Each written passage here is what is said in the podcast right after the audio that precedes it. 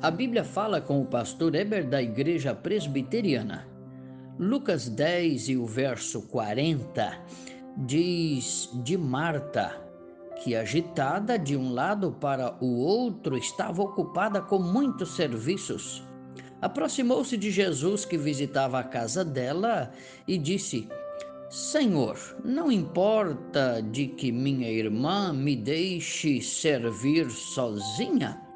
Ordena-lhe, pois, que venha ajudar-me. Jesus disse: Marta, Marta, por que andas inquietas e te preocupa com muitas coisas? Uma coisa só é necessário, esta que Maria escolheu, e foi a melhor parte, e dela nunca será tirada. Quem foi esta Marta era discípula do Senhor Jesus da vila de Betânia. Morava com os irmãos Maria e Lázaro. Jesus visitava muito a casa deles porque Jesus os amava muito. João 11 e verso 5. Marta servia a Jesus com toda alegria, cria nele e lhe tinha grande devoção e zelo. Que bom! Parabéns, Marta! Jesus espera que as pessoas sejam assim diante dele. Uma vez Jesus foi visitá-los em Betânia e o texto registra que Marta o recebeu junto com Maria, mas Marta foi ocupar-se com as atividades da cozinha. Era ótima hospedeira e se desdobrava no trabalho de casa para receber Jesus, afinal, ele é mestre, ele é Senhor, ele é o Salvador do mundo. Imagina que privilégio teve Marta naquele dia. Imagina como ficou a alma dela em hospedar o Senhor Jesus. Claro, Marta deveria ter ficado afadigada mesmo mas ela percebeu que sua irmã Maria a deixava servir sozinha. Maria ficou na sala conversando com Jesus e aprendendo dele. Marta queixou com o Senhor Jesus para deixá-la ajudar nas tarefas da cozinha. Jesus respondeu a Marta, que estava agitada e tensa. Jesus disse: Marta, Marta, por que andas inquieta? É como se Jesus dissesse: Calma, Marta, calma, dá um tempo aí. Você se preocupa só com as tarefas da casa, elas nunca se acabam.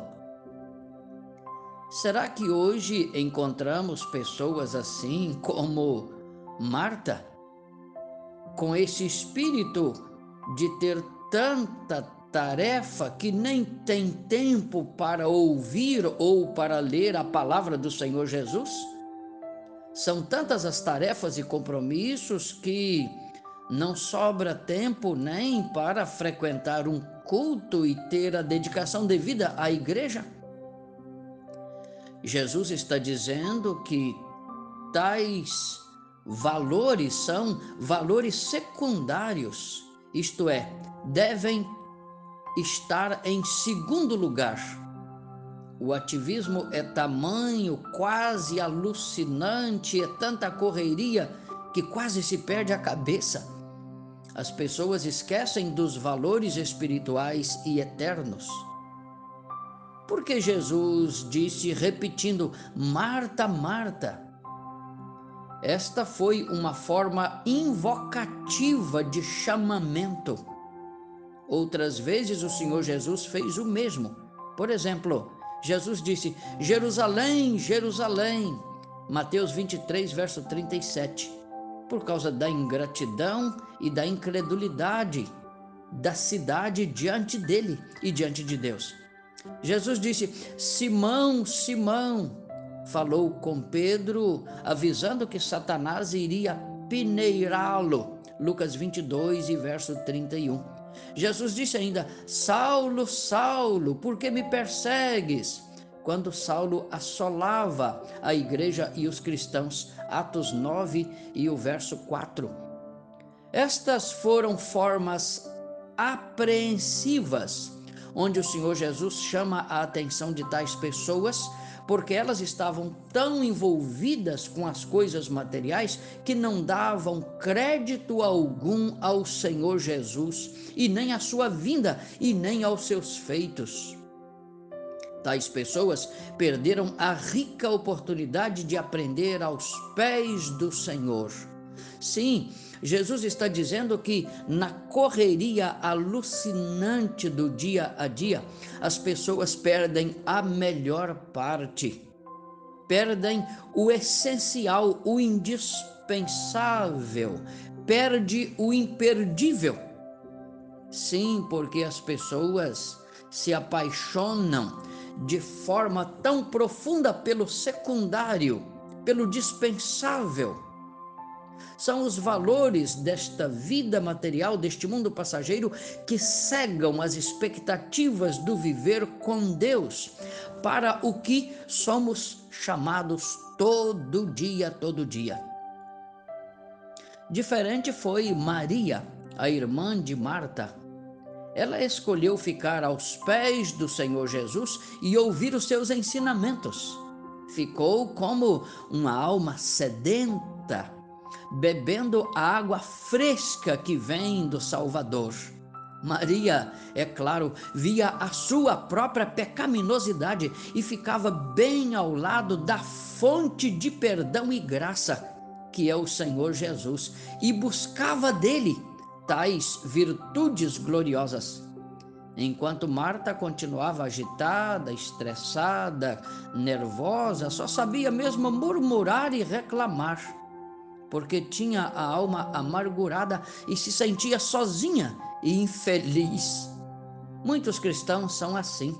São cristãos, mas não têm tempo para aprender aos pés do Senhor Jesus. E estar aos pés do Senhor Jesus significa receber dele a paz, o conforto, a direção e o descanso para a alma. Por isso, Jesus disse que Maria escolheu a boa parte, a melhor parte. Qual é esta melhor parte?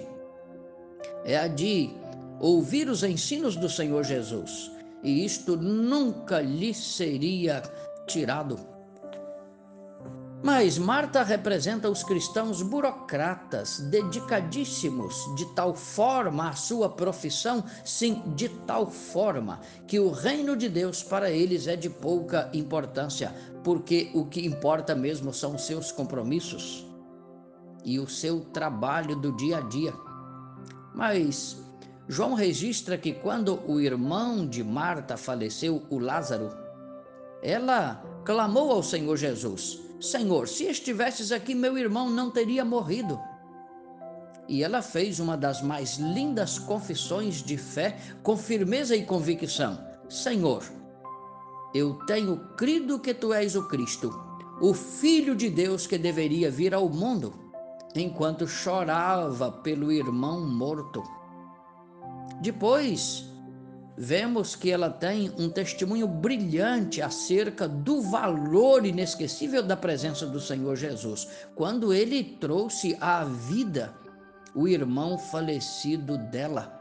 Isso se tornou inesquecível na alma de Marta. Eu queria fazer as seguintes considerações. Primeiro, é necessário confessar a Jesus como Senhor e Salvador. Tu és o Cordeiro de Deus que tira o pecado do mundo. Tu vieste buscar e salvar o perdido, tu morreste em meu lugar. Confessar a Jesus como Marta traz alívio para a alma, traz maturidade para a conduta. Tu és, Senhor, o meu Salvador, tua voz ouvi a chamar-me com amor. É assim que eu preciso confessar. Segundo lugar, eu quero te perguntar: você confessa mesmo a Jesus? Está disposto a sentar aos pés dele e a dedicar todo dia, todo dia, um tempinho, ainda que pequeno, para ler a palavra do Senhor Jesus no seu lar, na sua mesa, junto à sua família? Se fizer isto, você vai ver que mudança extraordinária Jesus há de trazer no mais profundo da tua alma e bem no centro do teu lar e da tua família.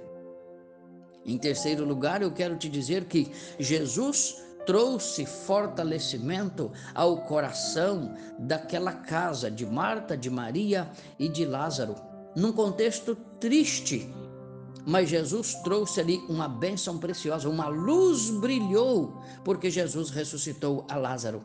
Imagina quantos louvores e quanta consideração ao nome de Jesus naquela família.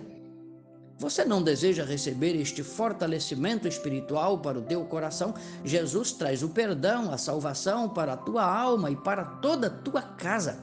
Confia nele, entrega a tua vida a ele e verás quanta bênção ele trará para a sua casa e para a sua família. Venha conosco na Igreja Presbiteriana para aprender mais acerca das bênçãos do céu para a tua vida. Deus o abençoe. Tenha um ótimo dia. Amém.